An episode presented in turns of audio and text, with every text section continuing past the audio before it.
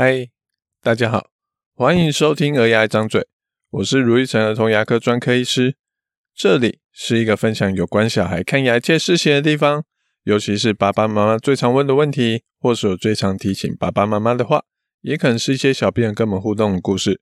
如果你还想了解更多，请直接 Google 卢玉成，你会找到更多我写的故事与内容。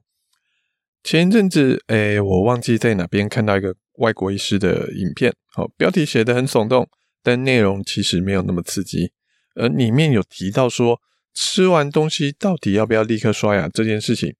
这个外国牙医呢说，吃完饭是不能立刻刷牙的。不过可能是演算法，可能是吸引力法则，我过没几天。就看到一个妈妈丢出我看到的那个影片，哎，说吃完饭不要立刻刷牙。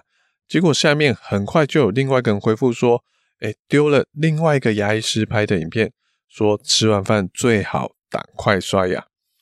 一个牙医说可以，另外一个牙医说不行。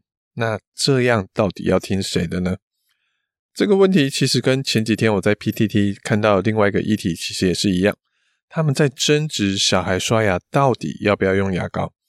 一个妈妈说，她先生就是牙医师，她先生说不用，好，重点在刷牙就好，牙膏不是重点。还有人接着他的话说，你去问牙医师，牙医大多数都会跟你说不用牙膏。结果底下，哎，就有些人反驳说，他带去找过几个牙医看看牙齿，好，每个牙医都跟他说要用一千 ppm 的含氟牙膏才会有帮助哦。这个牙膏问题跟刷牙问题。虽然都是一个很常见的问题，不过这两个问题有一个重要的差异性，大家知道是什么吗？答案是其中一个问题的答案它是互斥的，是单选题，但另外一个其实是可以相容的，像是一个多选题的一个问题。我们先说牙膏的那个问题好了，它就是单选题的那个问题，它的症结症结点是有牙医师。不认为牙膏中的氟很重要，而有的牙医师认为很重要。这种互相矛盾的状况，通常就是诶有一方是需要改正的。这种时候怎么做？我们在以前的集数讲了不少，我们把集数放在资讯栏里面，好，有空可以回去听。不过简单来说，就是用证据来说话。丢硬币也会有五十趴的几率会出现正反面。我们不能只看单一个案，也不能只因为一个专家的话。哎，就去相信他。像牙膏这题，如果已经有追踪我一段时间的，应该都可以很简单的答出来这问题的答案，那就是含氟牙膏的重要性比我们预期的来得大的许多。好，甚至二零一八年的一篇系统性回顾研究说，没有用含氟牙膏刷牙，根本无法预防蛀牙。老实说，这篇研究的结论其实也有点吓到我。我以前一开始也会觉得刷牙的重点是刷的那个动作，但先看过这篇研究之后，我会更重视氟的作用，让证据去改变我们的想法，而不是觉得我们现有的知识全都是对的，而拒绝改变自己的想法跟做法。所以牙膏的问题，哎，其实很快就结束了。而今天的重点是来看看问题的症结点到底要在哪边呢？像另外一个吃完饭能不能立刻刷牙的问题，跟刚刚刷牙有一点不一样的是，其实两方的牙医师他是有共识的，那个共识就是吃到酸的食物的时候，牙齿会变软，是不能立刻刷牙的。这有个专有名词叫做 erosion，叫做酸蚀，好，腐蚀的蚀。所以这两个医师说的话，其实有可能都是对的。差别在于说，如果说，哎，你早餐喝的饮料是牛奶、是豆浆，这些酸性不高，嗯，那你就可以立刻刷牙。而如果你吃的东西如果比较酸，比如说，呃，柠檬汁啊、柳橙汁啊、葡萄汁啊，那你可能就不能立刻刷牙，否则牙齿就会容易刷到受伤。所以有时候我们在看问题的时候，除了结果很重要之外，也要看它适用的范围。时机在哪里？对 A 好的不一定对 B 也好。在儿童牙医的状况是，我们会看不同的小孩，给出不同的建议。像前天有个妈妈来问我说：“诶，他们家小孩已经六岁七岁了，他其实最后面的那颗恒牙第一大臼齿有长出来了，但他还没有做沟隙封填，问我说是不是应该要带来做了？一般猜想的状况是说，哇，有钱赚当然赚啊！哦，尤其我们诊所是做恒牙的沟隙封填还是自费的，这可是一笔收入啊。不过，诶，其实我劝退了那个妈妈，因为我检查了一下他们家小孩的牙齿，我发现每个人的牙齿都会有沟缝，我应该说臼齿它都会有沟缝，但有的人深，有的人浅，而他们家小孩的牙齿的沟缝算是比较浅的。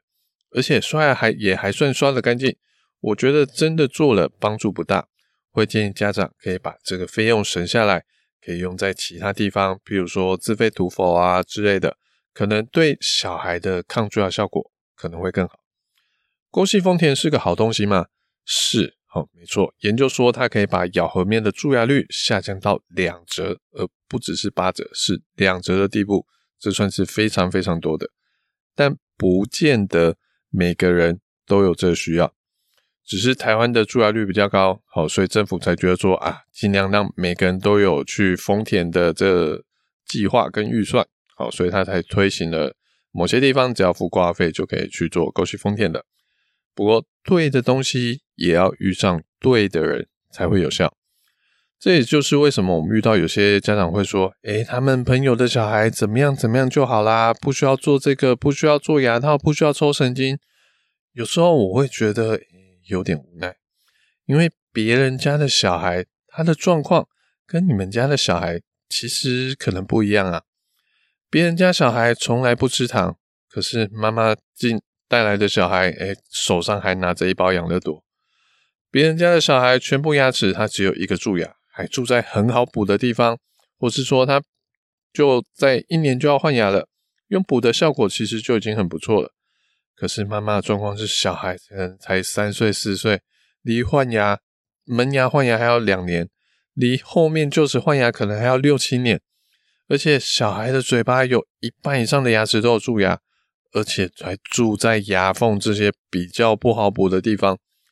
当前提不同，状况不同。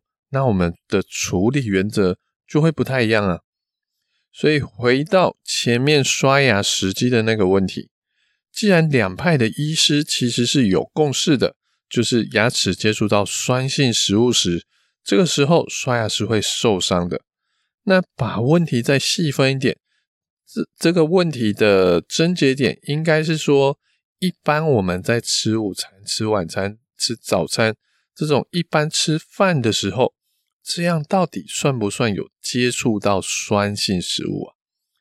譬如说我一顿饭，诶，有有白饭、有菜、有肉，可是我饮料配的，譬如说可能是柳橙汁，那我这样子算吃到酸性食物吗？或是说，诶，在水果之中，凤梨算是相对比较酸的水果的种类，而我中午吃的菜，诶，刚好有一道凤梨虾球，里面有凤梨，那这样算比较酸的食物吗？再或者，诶，如果我今天吃，假设就是素食店好了，我的配餐饮料是可乐。如果喝完一杯大杯可乐，哦，算是很多，牙齿应该算是有被酸蚀。那如果我喝中杯的时候，这样算太多吗？或是今天，诶，其实我就跟别人分了一个小杯，哦，就是甚至一般那种小的免洗杯的那种分量，我这样子喝一杯，这样算太多？牙齿会酸蚀吗？以我们前面刚刚提到的逻辑，我们要一步步的去检验，哦，才会知道正确的答案。但这样子一步步检验下去，真的验不完，这样实在是会搞死。所以严格来说，这些问题是真的有确切答案的。但就算是我，我也只能跟爸爸妈妈说，嗯，还是要看状况。我们只能给一个大方向的回答。所以一般来说，哎，一般只要食物食材没有特别的偏颇，没有说全部特别挑食，全全部都煮某一些某一类的食材，就算其中某些餐点、某些饮料比较酸，但整体下来靠着其他食物的综合效应，一般来说，只要吃三餐啊、吃饭啊，大量的吃，就算里面含一点点酸性食物，是不算吃到酸性食物。真的要立刻吃完饭立刻刷牙的话，是可以立刻刷牙的。可是，如果今天我们吃的餐如果是少分量的点心，比如说我今天嘴馋，特别去喝了一杯可乐，或是以前流行一阵子的蜂蜜柠蜂蜜柠檬啊，这种很酸很酸的东西，这种只吃一点点酸，或是只喝很酸的饮料的时候，嘴巴就真的可能会有酸蚀的问题，就不建议立刻刷牙。通常会建议你漱个口，然后隔个三十分钟到六十分钟左右。像这个东西，我自己以前也写过一篇文章。也就是在讨论这个问题。那其实有时候我们还也可以换个方向去思考，就是细菌到底要多久才会开始让你容易蛀牙？那这问题的答案我之前去找过，哦，答案是二，其实它要二十四小时，细菌才会够强壮，才会粘在你的牙齿上面，不容易掉，才不会说轻轻一漱口就掉下来。所以理论上，其实你只要一天刷一次牙就够了。可是为什么你从来没有听过牙医师跟你说：“哦，你一天刷一次牙就好喽？”因为我们不是机器人，我们无法确定一天刷的那一次牙能百分之百的干净，不完全不留任何一只细菌在牙齿上面。我们可能会漏个十趴、二十趴的细菌在牙齿上面，所以我们会建议一天至少刷个两次，确保第一次刷不干净的地方，可能第二次我就把它刷干净了，这样子重叠起来。